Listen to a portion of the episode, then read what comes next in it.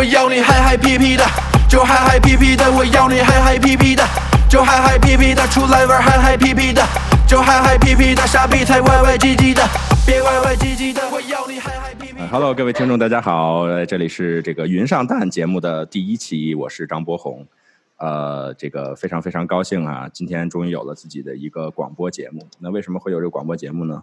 其实呢，呃，最重要的原因是在家宅的闲的没事儿干啊，所以觉得呢，想要一个途径来跟大家聊一聊啊。但其实呢，呃，我一个人聊肯定没什么意思，所以今天第一期节目呢，呃，我们请来了两个重量级嘉宾。首先，第一位要介绍的嘉宾是有藏老师，掌声欢迎一下。你自己的掌声。Hello，大家好，我是 还有我的掌声。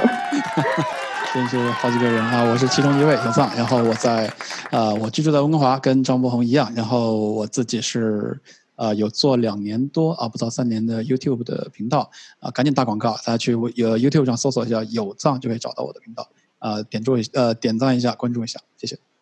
好的，好的，感谢九藏老师。然后我们下一位重量级嘉宾呢，也是我们温哥华的这个著名网红，呃，Fiona 木子啊，给大家打个招呼。Hello，大家好。你一说著名，我先谦虚了一下，都不敢说 Hello 了。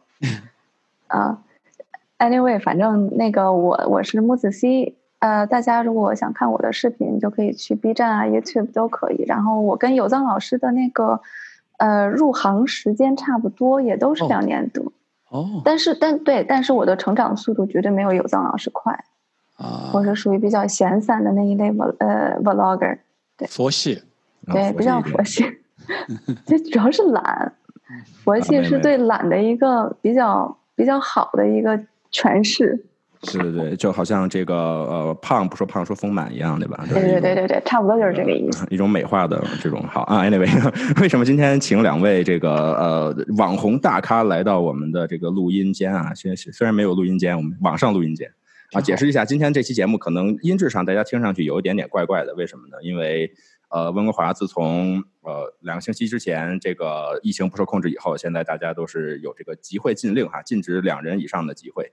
所以现在这个我们只能在网上通过云录制的方式来录制这期节目。本来我们的想法是见面录一下，但是这个啊、我们还是响应安全的号召哈，能够尽量避免接触就尽尽量避免接触。所以说音质上差一点，但是我们的内容还是非常的精彩。那今天为什么要请两位这个网红界的大咖来到我们的这个演播室？因为今天有一个事情，这个呃上了热搜的新闻啊，就是罗永浩呃抖音直播卖货。那为什么今天要一定要聊这个事儿？特别是发作为我这个节目第一期的话题，因为我是大概有十几年的这个罗永浩的粉丝了。我大概是从呃老罗还在新东方的时候就开始这个听老罗语录，然后就这个呃呃成为罗永浩的一个这个追随者哈。然后之后他不管是去后来创立牛博，还是创立老罗英语，然后一直到后面做锤子手机，这可能是第一次被除了我们这些小众的这个罗粉以外，然后被更多的被大众知道的这样一个契机。那锤子的腥风血雨我们就今天不讲了，但是呢，归根结底，今天老罗是变成了这个抖音直播卖货的这样一个 处境啊，然后呢，也是众说纷纭，所以今天以这个话题咱们开始聊一聊啊。这个我知道有藏老师可能对罗永浩有一些特殊的感情，是不是？嗯咱俩是保持了比较遥远的这个 social distance，咱这 social distance 挺好的啊。这个温哥华的标准 social distance 两米，咱们这保持了好几公里，呃，纯粹是通过这个 Zoom 的软件来来来交流，挺好。呃，咱俩，所以我说啥呢？我我没法跟你 high five，因为咱俩是都属于罗永浩粉丝类型的，嗯，呃，都比较了解他，关注他，从比较早就一路看过来。然后呃，我没去看那个抖音上的直播，但是最后看的一个数据，我挺为他开心的啊，就是还有一个应该不说有多厉害的数据吧，但还不错的一个数据，我看应该是达成成交是一点一个亿还是一点七个亿啊，挺不错的。就是中年男人放下身段做这么一个事情，还能交得出一份拿得出手的答卷，挺好。哎，那菲安娜呢？菲安娜之前有听过老罗吗？因为我们两个属于就是中年男性哈，看看问一下这个九零后菲安娜有没有听过这个老罗？我觉得这个和年纪没有关系，主要是因为我可能就不是他的粉丝，他的那个领域可能并不吸引我，然后我也不是他所创建的任何品牌的粉丝。但是我觉得，就有藏老师刚才说的有一点，比如说他就他有一句是说老罗这个中年男人放下身段去做这个事儿。那我刚才进行了一番恶补，就关于他这个直播。那我看到很多的评论也都是说，嗯，有一种心酸的感觉。可能对于很多粉丝来说，他还是蛮不能说高高在上，就这么形容吧，高高在上这么这么一种角色。但是直播可能在普罗大众的眼里，是比他本身做的那个事要低级一些的。对对，这个 Sienna，我想给你稍微的补充一下背景知识，就是你刚才也讲了，科技这个领域可能不是你特别涉及的领域。我觉得这里面有一个点，就是一个参数的点啊，你可以留意一下。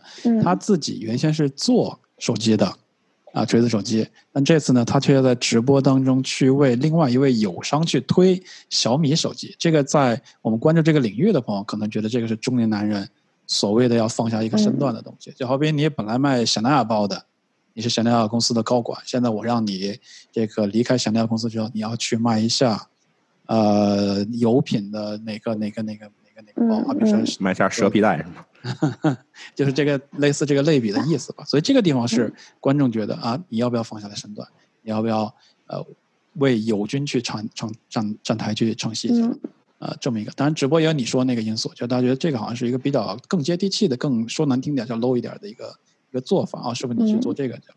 有这些因素在里边，那挺不容易的啊。中年男人放下这个身段，最后做出一个成绩单来。我个人觉得，呃，关注一下，鼓鼓掌，看看他今后怎么办啊。嗯，啊，其实啊，说到直播啊，我们想到说到直播就会想到网红。你看现在最红的，比如像李佳琦，对吧？大家都知道直播带货一哥，呃，一点几个亿在上海买豪宅。那其实啊，我觉得这几年网红在我们的心目当中的形象是有一个挺大的变化。嗯，我依稀能够记得，比如前几年的时候，我们提到网红，可能我第一个印象是。这个对吧？A 四腰、肋骨鼻啊，大长腿什么的，双眼皮之类的，大概是这样这样一个定位。这我们都懂。对对对，反映了一下，什么肋骨鼻？穿的比较比较这个简单一点，比较朴素的衣服，然后就是就是这样一个形象。所以说你会发现，从呃大概前两年开始，网红的这个类别开始分的特别的细了。嗯，那你比如说现在我们这些大流量的，像李永乐是一个很大的流量，对吧？然后他是做科普视频，他是这个人大附中的一个。呃，老师也是我的母校啊。那这个呃，你像在抖音上、快手上有什么这个手工梗啊？做这个呃脑瓜崩辅助器，对吧？他看着也是一个这种呃这个呃华北农村的糙汉子，但是呃也是有很多人关注他，也是有很多人开始这个呃就是通通过他的这种作品啊，然后带来很多的娱乐。所以说，其实网红现在这个这个时代来讲，就是它变成了一个新兴的产业，就是它传。取代的其实是传统的这个传媒和娱乐的这个，就等于把把传统的传媒和娱乐去中间化了。就以前，比如说我我以前是做歌手的，那那比如我去，我想让我的歌被别人听到，那呃我需要去电台打榜，然后呢我要把我的那个唱片递呃寄给 DJ，然后呃当然你想让 DJ 给你美言几句的话，多少还得私下。啊，这个这个啊，进行一些交易，对吧？但是呃呃，为什么？就是因为那个时候，因为没有互联网，所以传媒的这个呃内容是牢牢被控制在很少数人的手里面的。嗯，所以其实你想听什么样的东西，你没有办法直接跟创作者去交流。比如说，有听众要听我的歌的话，他是没有办法从我这儿听到歌的，是他需要通过电台、通过电视台、通过这些传媒的媒介。但是互联网的发展呢，就是导就是起起到一个什么作用？就是比如说现在很多的网红，嗯，你像手工梗，我在家里录一个东西，然后我就直接发到网上，我就直接可以跟我的粉丝交流，对吧？它不像以前，比如说我我要拍一个电视剧，然后通过电视台才能放出来。那现在音乐人也是一样的，比如说现在网易云那个。这个这个隔壁老樊啊，这些他们就自己录，自己上这个上传到这个呃网上，然后就很多人听，然后开始留言，开始这个，就因为互联网带来的是人和人的交流可以更加直接，所以它其实是一个传媒去中间全传媒去中间化的一个结果，那才有后来的比如说直播业的火爆，对吧？以前的为什么呃呃这个直播在前两年那么的火？因为以前大家比如说看个电影，大制作几亿票房的，你可能我只花三十块钱。嗯，然后对吧？但是你现在听一个主播在那播，他可能播的没有任何的内容，他就是坐那儿嗑瓜子儿，坐那儿吃面，然后你咣咣的去几千块、几万的这些、这些、这些观众去刷他，为什么呢？因为他就是他打消了这个创作者和这个观众的一个这个就是中间的一个距离，就是就是观众可以直接接触到创作者。没错。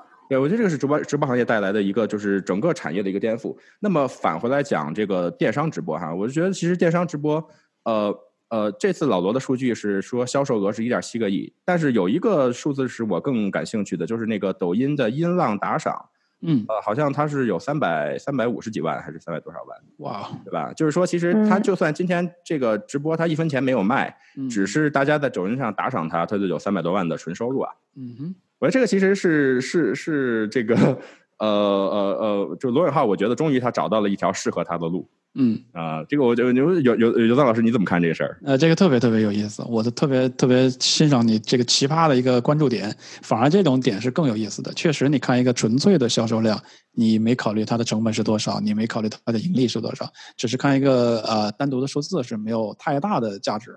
呃，我觉得罗永浩本身，首先它是大流量，其次呢，它是有很多的像你像我。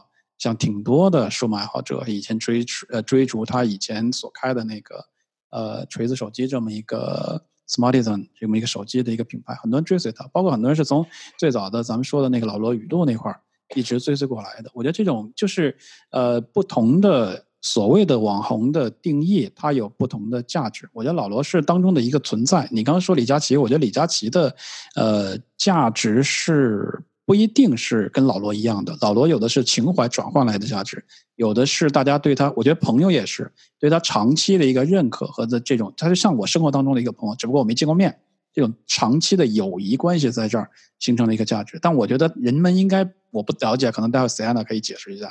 我不认为可能大家对李佳琦也有那样的一个价值。李佳琦我理解的可能更多是一种呃带货明星的价值，有的是一种他带的那个他带货推荐的那个东西。确实很需女生很需要或者需要买这些东西的很需要的这么一种，或者那个价值确实就是东西的价格确实很实惠，带有这么一些带货的价值。所以我觉得罗永浩是一个单独的呃带一点情怀价值的，带一点他的那种呃你说为中年人放下身段买单也好，带点赞也好，你说为他坚持，我今天其实挺想用一句话形容他，就是大丈夫能屈能伸。就做大的手机品牌的时候，他也能站直了做，然后现在让他来做直播呢，哎，他也能。呃，这个攻下背来做这个事儿，这个时候有的时候也是人们去认可它和打赏的一个价值，所以我觉得它是一个单独的另类的一个存在吧。哎，讲到这个啊，喜安娜，因为其实我们平时不怎么在电商直播买东西，那之前 呃，你是有看过李佳琦直播，然后买过他东西，对不对？那其实这就是刚才那个有藏老师说，其实其实因为我不我完全对呃。罗永浩他的这些历史，还有他这些情况，因为我情怀我完全是不了解的。嗯，但是就李佳琦来说，他有一个很很有意思的点，就是他他当然他他肯定是有他的带货能力的，而且他带货能力是嗯排在国内肯定是排前三的，我不敢说他第一，因为大家是不同的人的粉丝嘛。但是他现在很多视频反而会火在，比如说小红书啊，或者是别的平台上，大家只是去看他的视频，因为他视频里面传达出来的一些别的东西，不只是带货，就是他说话的方式，然后他跟他那个小助理说话的方式，他的狗也好，就是他这些所有的东西会让人成为他的粉丝，跟女生去分享美的东西，那这就是女生所需要的，就是。情怀也好，或者是啊啊，对对对，就是因为我们是站在不同地方的。没有，我就说一句话，就是女生跟男生来自不同的星球。我特别喜欢 刚刚 i 讲这个，就是呃，他他们也会从他这个他们这个用户或性别来讲，觉得这也是另外一种形式的。我觉得这个特别好，就正好表明了呃男性跟女性其实是呃角度不一样，对没但可能有些东西是共同的。对，对，男人来自火星，女人来自金星，对吧？但其其实你知道，就因为我 s i 娜可能不了解老罗，就老罗在我们两个罗粉的心中，当其实是他是一个什么样的人？他是有点类似于一个人生导师。可能对我来讲啊，对有赞我不知道。呃，对于我来讲呢，其实那个时候我去开始听老罗语语录之前，我是一个标准的小粉红。就是你你懂的，然后就是我会我会去，比如说当时这个呃日本改的教科书那个新闻出来的时候，我我会去带着同学们上街砸日本车的，知道吧？然后 后来我在我在听到老罗语录之后，他给我传递的一些概念，就是让我重新对这个世界、对人生有一个新的认识。特别我其实呃，呃当然他最有名的话是“彪悍的人生不需要解释”，但其实我最喜欢他的一句话是什么？就是呃，这个可能也不是一句话吧，是一段话。我大概总结一下，就是你如果来到这个世间，就是每个人来到世间都注定改变这个世界，对吧？他原话是这样讲。那如果今今天就算你作为一个默默无闻的人，你你只是作为一个好人，你也让这个世界变得美好了一点点。其实当然他在讲这句话的时候，他是在发那个锤子手机，但是给我的触动就是因为今天我们没有办法保证。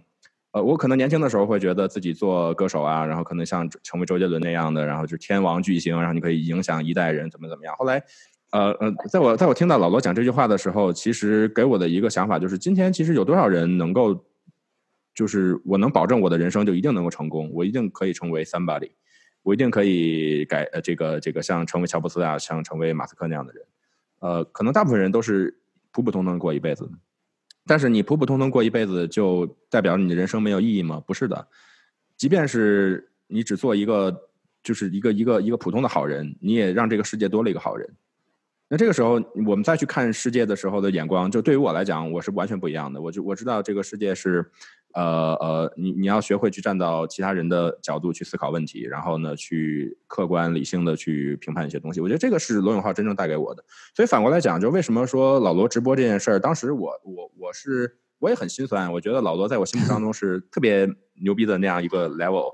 然后结果呢？这个呃，现在是要去直播，然后去卖这些小龙虾呀，卖钢笔啊，卖什么安慕希酸奶，对吧？我觉得这个其实是挺 low。但是你反过来想一想，那呃，他也是在改变这个世界，对。即便上他他可能没有实现他那种豪言壮语要把锤子做到收购苹果，但是他今天只是给你去推荐一些这个好的商品，然后去赚钱还债，他依然是。在这个世界上起到一个很好的影响，就是说，今天有多少企业家欠了债，然后他妈的像，比如说贾老板对吧，跑到美国赖账不还的，那罗永浩我可以没有钱，我可以这个这个穷困潦倒对吧？但是我依然用我的所有的能力，然后去因为兑现我的承诺。之前我借了钱，然后今天我无论如何我要把这个钱还上。我觉得今天无论他做的多 low，我都觉得他是一个爷们儿，我就觉得这个这个人是有担当。对，没错。其实我刚听你的话，就感觉大家应该都有过这样的阶段，但是后来得到的答案就是尽人事听天命，就确实不可能每个人都成为 somebody。那在这这段时间里面，你彷徨了，然后你心急过了，你整个人崩溃过了，你对自己绝望失望过了，最后其实能做到的就是把自己的事情做好，剩下的人生有长有短，有富有穷的时候。就只能是这么走了，而且另外就是你刚才，其实我就一直想说，因为我怕大家误会，就咱们觉得直播这件事儿很 low，其实我们不是这么觉得的。就是那个职业当然是不分贵贱的，但是他会在人的那个心里面、心理层面会有这么一个直观的感受。比如说你的女神，你觉得就是。你喜欢一个女生，然后那女生高高在上的，你一直觉得她是你的女神，出淤泥而不染的，然后结果你知道她她的工作是个掏大粪的，你心里多少都会有点落差，就是这种感觉。但是我们并不是觉得直播这件事情 low。嗯嗯嗯，这个说明还挺好的。我是我是刚刚听那个。呃，张萌说到这个，我倒没有特别，我会多多少少有一点点，但我没有那么的觉得去心酸。我觉得挺这个时候特别适合放一首歌，张梦红啊，放一首《平凡之路》，因为里面有些歌词就是为人生的某些的这个阶段来准备的啊。你可能要最后真的是看到平凡才是唯一的答案。人的时候有时候是站站在这个巅峰之上，他不会去感悟这个歌的这个阶段。可能朴树正好人生当中有几十年。或者有几年就是平凡之路的这个状态，所以他那个时候正好机缘巧合，呃，把这个状态写出来，把自己感受写出来，就是平凡之路。但是我相信很多人，不管是平凡人，尤其是更多的经历不平凡的人，他们人生当中一定有一个阶段会到《平凡之路》这首歌里边的讲的那个人生的一个状态。里面歌里边说说啊，会更好吗？还是更烂？对吧？也哭着，也平凡着，跨过山河大海。等等，这种状态，我相信是像罗永浩，像很多去做创业的人，包括你刚刚说做直播的，我也不觉得是做直播的 low。我觉得做直播，任何三百六十行，行行出状元，能够把直播做到李佳琦这样，啊，大拇指翘的啊，没有问题。湖南人，而且他的表妹还是他的表妹还是那个唱唱嘻哈非常唱得好的那个女生，叫叫什么来着？对，我也看过这个新闻，对吧？呃，anyway 了，就是一家子都能出这样的人，我觉得行行都出状元，两个人做的完全不同的方向，把你的行业做到最好，我觉得都是很厉害。那罗罗永浩的话呢，我觉得现阶段就是送给他一种平凡之路，依然是非常彪悍的人生，我觉得没有任何问题。哎，我们的有藏先生为那个，我们的有藏先生现在为罗永浩点播了一点播首《平凡之路》，平凡之对，路。我们考虑到一个版权的问题啊，我们放普鲁的歌要不要付版权？你你自己来唱啊！对对对对对，我曾经。徘徊着的，在路上的，你要走吗易碎的骄傲着，那也曾是我的模样。沸腾着的，不安着的。你要去哪？Via Via，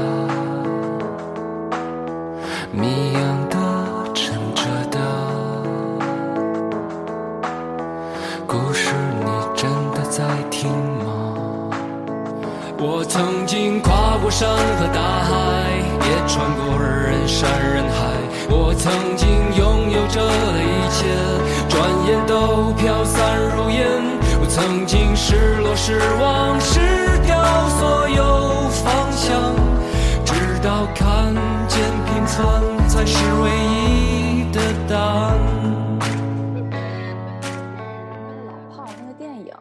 也差不多就是这种感觉。他年轻时候也辉煌过，包括呃，《平凡之路》就是对《平凡之路》的那个电影，韩寒那个电影其实也是讲这么一件事情。啊，叫后会无期。嗯，对，其实都是说他们年可能他们年轻的时候有辉煌过，那人生那么几十年，他可能有十年是辉煌的，之后该怎么走也不知道。没有谁是一辈子都都能成为个谁的，那样的人很少。对，嗯尤其像咱们都讲到这个创业这条路，根本嗯就没有任何人知道自己一定会创业成功，好吗？呃，乔布斯如果做某一个选择做的不对，他可能也成为了一个美国的罗永浩，对吧？也失败了。嗯何况他的人生本来就是有，甚至自己的公司被自己的员工赶出去过的这种尴尬的经历，并不是每个成功的道路都是顺利的。大家都向往成功，但是没有任何人给你 guarantee 保证你走上这条创业的路，你走这个路就一定是通往最厉害的那个，而且一一帆风顺。我相信很少很少有人能幸运成这个样子。嗯，没错，错。那个那个叫什么？呃，对，马爸爸他之前不是也经常说说他去肯德基应聘，然后没有人要他。嗯就假设肯德基要他了，那可能就没有今天的淘宝了。哎，然后对，然后还有那个叫什么郭德纲，他也有一句话，就是就是他大概意思啊，他是说，哎，我当初给你当狗，你不愿意，现在我自己出来成龙了。他就他这个话是说，他当时呃还比较年轻的时候，那会儿还没有什么名名气，然后相声这个行业可能也在当时的环境下是在一一条末路上，然后他去电视台当主持人，然后结果只能当一个类似助理主持人的那种，像陈汉典那个位置的那个嗯那个样子，而且还不是特别的受尊重。对这个我哦还真看过，当时老罗对那个郭德纲在嗯这是哪个台？湖南台还是哪个台录那个节目？呃，就是在一个透明玻璃房里头要关四十八小时，你看过那个吗？对对对对对，哇，那个，然后那时候郭德纲郭德纲比现在还胖，然后一边吃方便面一边说这个 但比较人年轻人人人能吃多少苦就能说就就就那个对对就能对，就是说人有，嗯，你但是也很有可能，就有的人他就是一辈子吃苦，你这都没办法。你就像，人就是有先富而后贫，或者先贫而后富。嗯，哎咱们这个节奏带的有点跑了，咱们不是云上扯淡节目吗？为什么要聊到人生与理想？我三观太正，扯淡嘛三观太正。嗯，三观太正了扯淡嘛。没有没有没有，我们这个今天可能因为呃录节目的时间稍微有点晚，大家比较感性。不过嗯啊，anyway，其实我们反过来看罗永浩这个电商直播啊，其实我们呃我的一个第一个感受是什么？因为呃结束呃直播结束之后，很多人就说老罗翻车了，说这个啊呃哎，呃我一直在恶补这件事情，我就没有特别明白他哪里翻车了。我现在还在看。对这个呃老罗翻车，大家主要提的有几点啊。第一个是直播节奏不对，因为呃呃，这个老罗，因为我们是长这个长时间的罗粉，我们都知道老罗很喜欢去通过他的演讲去传达很多精神的，传达很多信息价值，对吧？那传达很多他个个人的理念和想法，但是直播带货其实不需要这东西，对吧？因为你你我们去看那些成功的，不管是薇娅还是李佳琦，他就是对吧？呃李佳琦的名言就是买它，姐妹们一二三买它，对吧？其实是一个很强的心理暗示。Amazing，对，amazing，然后然后大家就是形成一个羊群效应啊，大家都买了，哇，一看就几万几几几几万个刷起来，然后大家都买。那呃，事实上这个呃我我我感觉啊，就直播带货跟直播还是两个东西。就是直播其实是我作为一个主播，我来娱乐大家，对吧？今天我我我我的这个节目。大家喜欢，大家听了以后觉得哎娱乐到我了，然后我可以给主播打赏，这个是直播。那直播带货其实它本质上它跟淘宝是没有区别的，它只不过是通过直播把这个流量吸引过来。那真正起决定性的这个影响的因素是什么？还是价格？所以这回很多人讲老罗直播翻车，最重要的一个原因，倒不是说他节奏的问题，而是他卖的很多的东西，他比如说呃 M 七可能四十块钱，然后他反过来去什么拼多多一看，然后三十五，然后反过来去聚划算一看三十八，就比他卖的价格还要低。我这个才是最核心的一个东西，就是大家觉得老罗直播翻车，也就是为什么我们呃老罗直播这件事情，我觉得没有任何问题，但老罗直播卖货对于我来讲，我就觉得他可能并不是最适合他的一条路。原因就在于老罗他最擅长的其实是通过他的呃言谈举止，然后去传递理念给别人，而直播电商是不需要主播传递理念给我的，你只需要告诉我对这个这个产品，这个产品本来就是我想买的，然后它的嗯价格你又能给我压到最低，然后我就会去买。是吧甚至对直播太了解了，有点儿。对，所以甚甚至直这个这直播电商这个主播他都不需要他有任何的观点，你甚至都不需要是一个人，对吧？嗯你只要给我把价格压到最低，然后你给我讲清楚这个东西是干嘛的，我就我就可以下单了。所以嗯它关键它它的一个商业模式其实跟你开一个淘宝店什么没有任何的区别的，只不过说通过直播把流量带进来。所以这个东西反而我我我看来讲的话，其实老罗这并不适合真正做直播带货这条路。嗯，因为呃，这个呃，我们看到罗永浩是希望他能够特别，比如说他拿出那什么小米的手机，我希望他把它碎了，说这个是个垃圾，对吧？我觉得这个才是罗永浩应该干的事情。但是没办法，因为他他你你做带货的话，你所有的产品都要拿出来，然后你尽可能的找他的可以吸引人的点去把它卖掉。嗯那这个就失去了老罗我最吸引我的地方，就是他的这种棱角，就是他一个四十几岁、快五十岁的男男人还可以活的。这个满身是刺儿，对吧？见谁怼谁，见谁骂谁。我觉得这个是他他妈最吸引我的地方，就彪悍的这人这才是你们心酸的地方。对，所以其实对于我来讲，我觉得他在直播之前不是那个李诞，就是那个吐槽大会那个李诞跟他讲了，嗯就说老罗直播带什么货呀，就不能好好做个脱口秀嘛？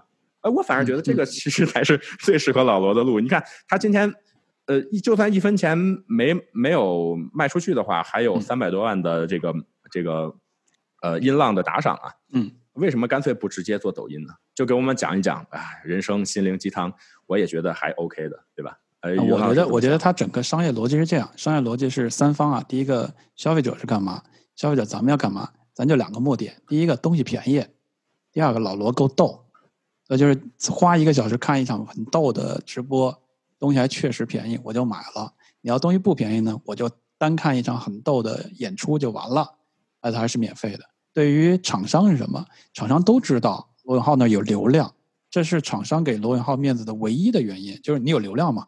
我的笔业给你，你能卖掉；我的小龙虾你也能卖掉；我的小米手机你也能卖掉。这就是可以商业的规则，就是说，只要我们有你有共同利益的时候，我们就可以合作嘛，对吧？你有流量，你可以把我的东西卖掉，我就可以找你合作。哪怕以前我们是友商关系，哪怕以前我们在微博上是互掐关系，哪怕你是数码界，我是小龙虾，没关系，只要你愿意做直播这个事儿。而且对于抖音也很容易，我觉得抖音特别厉害。我前两天就有这个感觉，我觉得抖音厉害在哪儿呢？我一年都不打开两次抖音的人，因为罗永浩这个事儿，我去打开抖音了。那我觉得正好，我猜测抖音做这个事情的很大的动机也是说，我抖音已经有很多用户了，但我还有一些空白用户，这些用户是不愿意看相对低龄一些的这个抖音的视频的。那这些人可能有很大一部分是看罗永浩这个人的，那这些人也因为情怀，对，没错没错，我我我就是很典型的，我从来不刷抖音，这两天天天刷。你就你就打开抖音，不是抖音很想做的一个事儿，字节跳动很想做的一个事儿是刷新人们对抖音这个产品的更宽广的认识。原先就像我们刚才一个一直挂在嘴边，我们说微 low 了一点儿，我觉得它的这个阶级会不是那么高的一个产品。其实换一个行业内比较比较准确的词，调性。嗯，对。就其实我们也会一样，好多我的朋友也是，后来有一些机会去用抖音，才发现哦，其实也不是他们原先的固有思维想的，抖音就是纯纯一帮无聊的人在怎么怎么样，其实也不是。有时候有人也跟我讲，我在抖音里学得到技能，我在抖音里边能看到更大的世界。呃，这是字节跳动希望更多的呃用户来更宽广的认识抖音这个产品到底是个什么调性的。它不一定是原先大家以为比较低的那个调调性，它可能还有更高一些的调性，也希望大家被大家发掘。这个也是因为字节跳动不需要再去打动那些已经很很疯狂用抖音的人了，已经从他们身上这没关没问题，流量啊广告都可以挣到。那我还可以让更多的人来稳固我的这个产品，让更多人来知道我的产品是什么样。这是字节跳动的最后一个要讲的是，啊，罗永浩自己。你刚刚说他可以去做脱口秀，那我觉得他不如来做直播带货。一个现在对吧，电子烟也没卖出去，国家就不让卖了。那我做什么？我我的这个呃这个网红带带货这个事儿是目前最风口浪尖的、最容易做成的事儿。同时，它自带流量。我倒觉得他如果去做你说的做脱口秀的话，他的他怎么变现是一个问题。除非他真的能够保证说的很好的脱口秀。但如果流量就直接能给带货带来呃收入的话，那我觉得倒也是挺好的一个选择。呃，希望之后还能带给我们一些牛逼的产品。那讲到其实网红啊，现在特别是这个新冠疫情期间，很多人就是在家都很懵，因为大部分的产业都已经这个杀档了、停摆了。嗯，那，这个也有很多人讲这个啊，现在要在家里居家创业。我看越来越多人在网上开始，要么就是这个呃开始做微商，然后要么开始做一些其他的这个东西。呃，很多人还还还还有很多人讲，就说，哎，要不我们自己也这个直播，然后去当网红啊。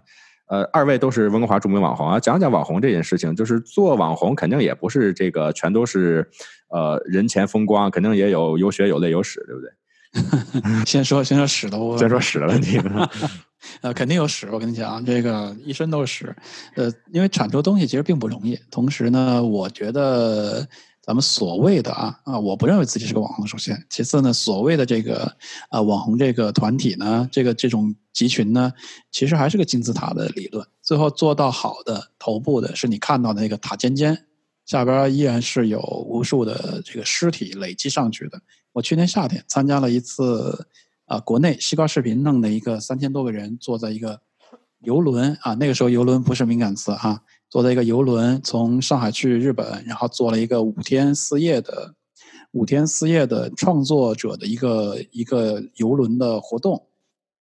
那上面三千多个人全是我们所谓的网红，全是做视频的啊。那我觉得去观摩他们的一个状态，你会发现哦，其实。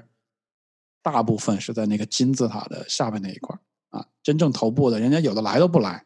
海报上印着那几个特别厉害的，人家是来都不来这个活动的，就是那已经是忙到一定的档次了。但下边呢，还处于在不断的往里投入金钱，往里投入时间啊，或者签一个公司去去去去去打拼怎么样的？呃，还是我那句话，就是你看到的厉害的啊，Papi 啊，什么呃李子柒啊等等这这。尖尖到不能再尖尖了，就最上边的很多的大部分的朋友，我觉得别把这个事儿想的那么那么的容易啊，除非你很喜欢，你也享受它的过程，我觉得不妨尝试。但是你如果把它想的很容易，那我就建议你千万连尝试都不要尝试了。啊，对啊，其实每次我这个呃，我因为我不是网红啊，所以没有办法体体会体会这个网红的辛酸。但是每次我看 Fiona 这个自己拍东西，然后剪。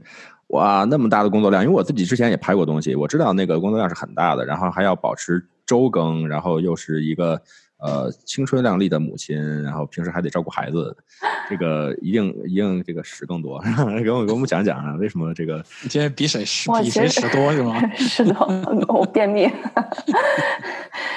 其实主要是，就像刚才有藏老师说的。就看你的初衷是什么。比如说，我第一年的时候就开始做的时候是信誓旦旦的，就是想说，哎，这既然开始了，那一定要做出点样子来。然后就先开始做嘛，然后从零开始学各种东西，拍摄也好，剪辑也好。但是慢慢的，在整个做这个事情的过程中，我发现我其实的兴趣点反而是在拍摄和剪辑这件事的本身上面。所以后来。就可以看出来，我的那个视频更新率其实已经不是周更了，差不多有过季更这种这种状况出现，因为花了更多的时间去就是花了他更多的时间去真正去接拍拍摄这些的活儿，包括现在去接一些拍摄 MV 啊，或者是短片这样的活儿，就慢慢在这个过程中发现自己的兴趣。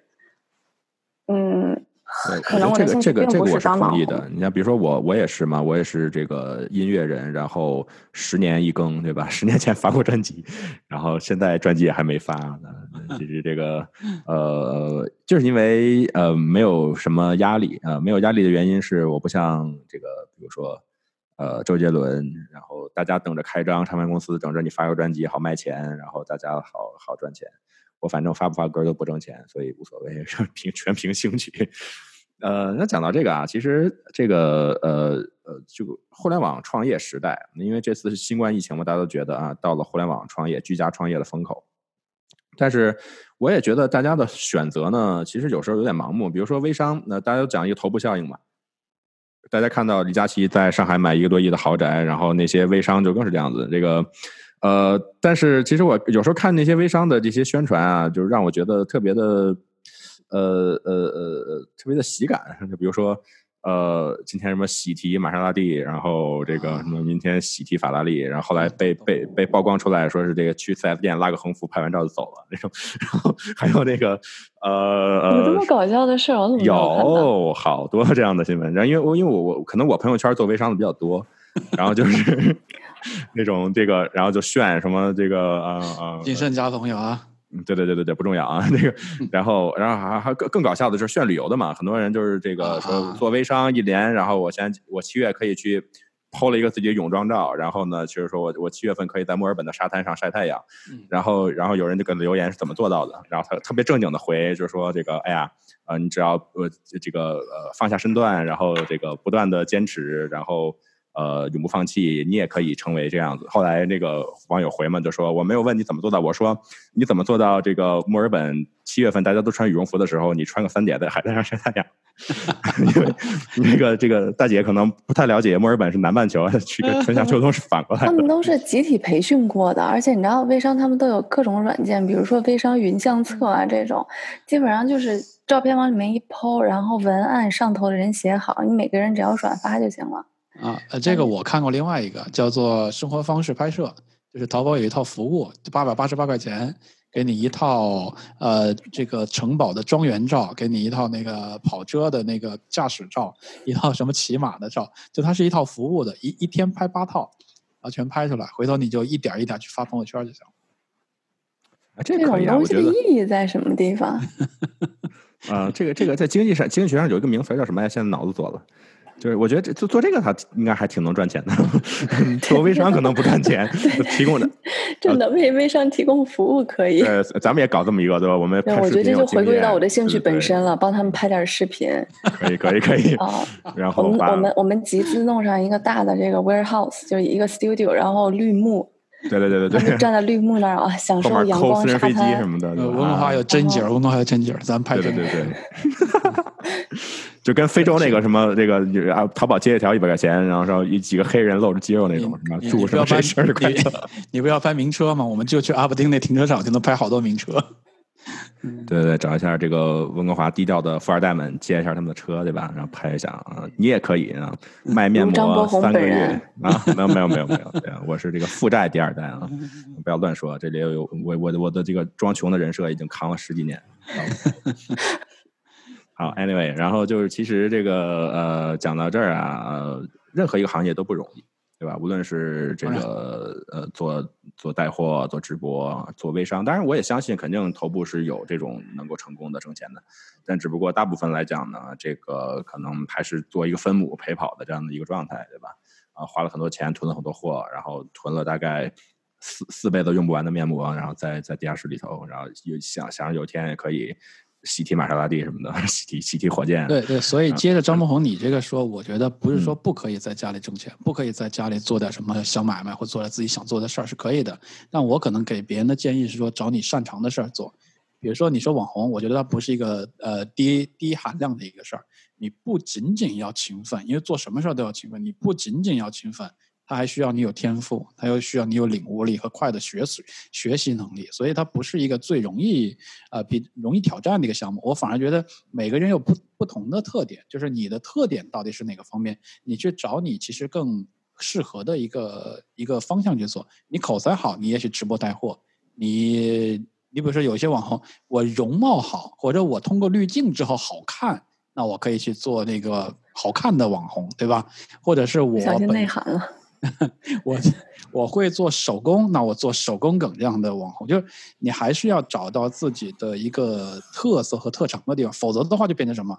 就变成被拍死在沙滩上。你仅仅是觉得呃网红拍 vlog 好，那一万个 vlog 冲上去，可能有九千九百九十九个得死那儿，那你何必去做那个一定会死在沙滩上那个呢？因为它不是你的特长。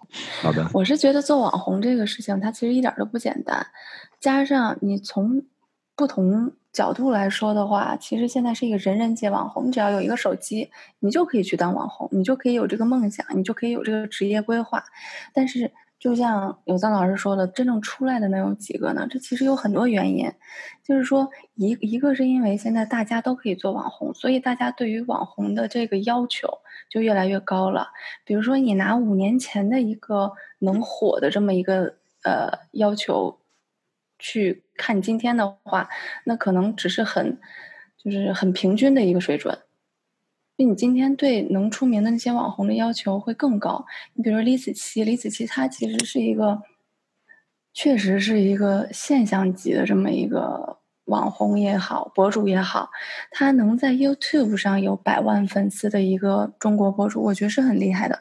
但你看她的视频质量和她每期的内容是完全不一样的，不是说那种你拿一个手机说点话或者什么就可以办到的。就包括我自己做 vlog，我觉得我在做 vlog 的时候，我剪辑和调色也算很用心了。但是我会关注和我同类型的 vlog 的这些人，他们的能力也都不差，就是大家的水平都在上升，所以网红就会越来越难做，就或者说博主就会越来越难做，因为大家的大家的整个水平线在不断的提高。嗯我是这么觉得。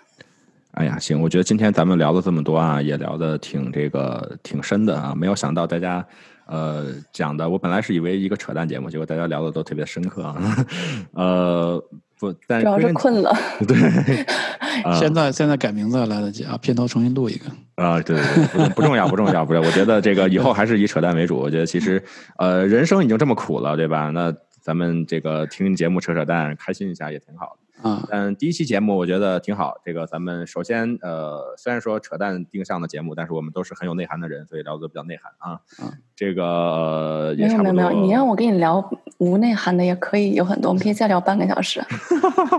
我们把这个扯淡的标准先提个提提低一点，后边后边放开扯吧。对对对主要你这个开开篇开的，大家都开始认真了。我感觉虽然我跟 C 江不熟啊，估计感觉我们俩尺度都挺高的，都挺低的，对吧？哦哟，尺度都挺。大的。没有尺度，哈哈哈哈。对对对对对，不限边界，不限码速。嗯，那下次我们主题换一下，不讲罗永浩了，我们讲这个现在流行什么姿势，对吧？这样子，啊，知识啊知识对对对，知识知识知识姿姿势付费嘛，对吧？嗯啊，对那个啊，不光要有会姿势，还得我我我会还得我一般不看付费的。啊？是吗？天哪嗯啊！我后我后边就是床，你要什么姿势有什么姿势。后半段可以录屏了，有藏老师可以在床上表演一下。对对对对对对，我们这前面全剪剪掉，最后就留一段有藏老师跳舞，然后放到 YouTube 上。对，啊，就可以可以啊。行，那非常感谢今天有藏老师和斯亚娜，然后跟我们聊了这么多的内容，然后也请大家关注呃 YouTube 和 B 站搜索有藏和木子 C，对不对？对，对，然后呢，这个大家要这个呃，一个是看看两位老师的 Vlog，然后确实有非常多的内容，很很有很有意思内容。然后特别要提一下，这个今天是四月一号啊，然后我们这个呃有藏老师特别做了一期纪念张国荣的节目，啊嗯昨天上线的，然后今天在网上有将近一百万的一个点击量，啊，非常非常的这个呃受欢迎。然后同时我也是本身也是张国荣多年的一个影迷。所以呢，我觉得人人过留声，雁过留名，对吧？就是呃，雁过留声，人过留名，啊、说反了不重要啊。就是特特别不想纠正，其实就两千多的流量。对对对对对，但但但不重要，重要的是这个呃呃，我们还是希望能够在这个世界上留下一些东西。这也是今天我们致敬罗永浩，因为无论是今天他做电商直播成功和失败，他依然是影响了无数人的人生，包括我，包括刘东老师，可能包括未来更多的人。那么我们也希望老罗在这个直电商直播的路上能够做得更好，我们的这个陈年偶像啊，能够焕发新的青春。好，感谢二位来宾，也感谢各位这个听众的收听，我们下期再见。拜拜。再见，拜拜。就嗨嗨皮皮的，傻逼才歪歪唧唧的，别歪歪唧唧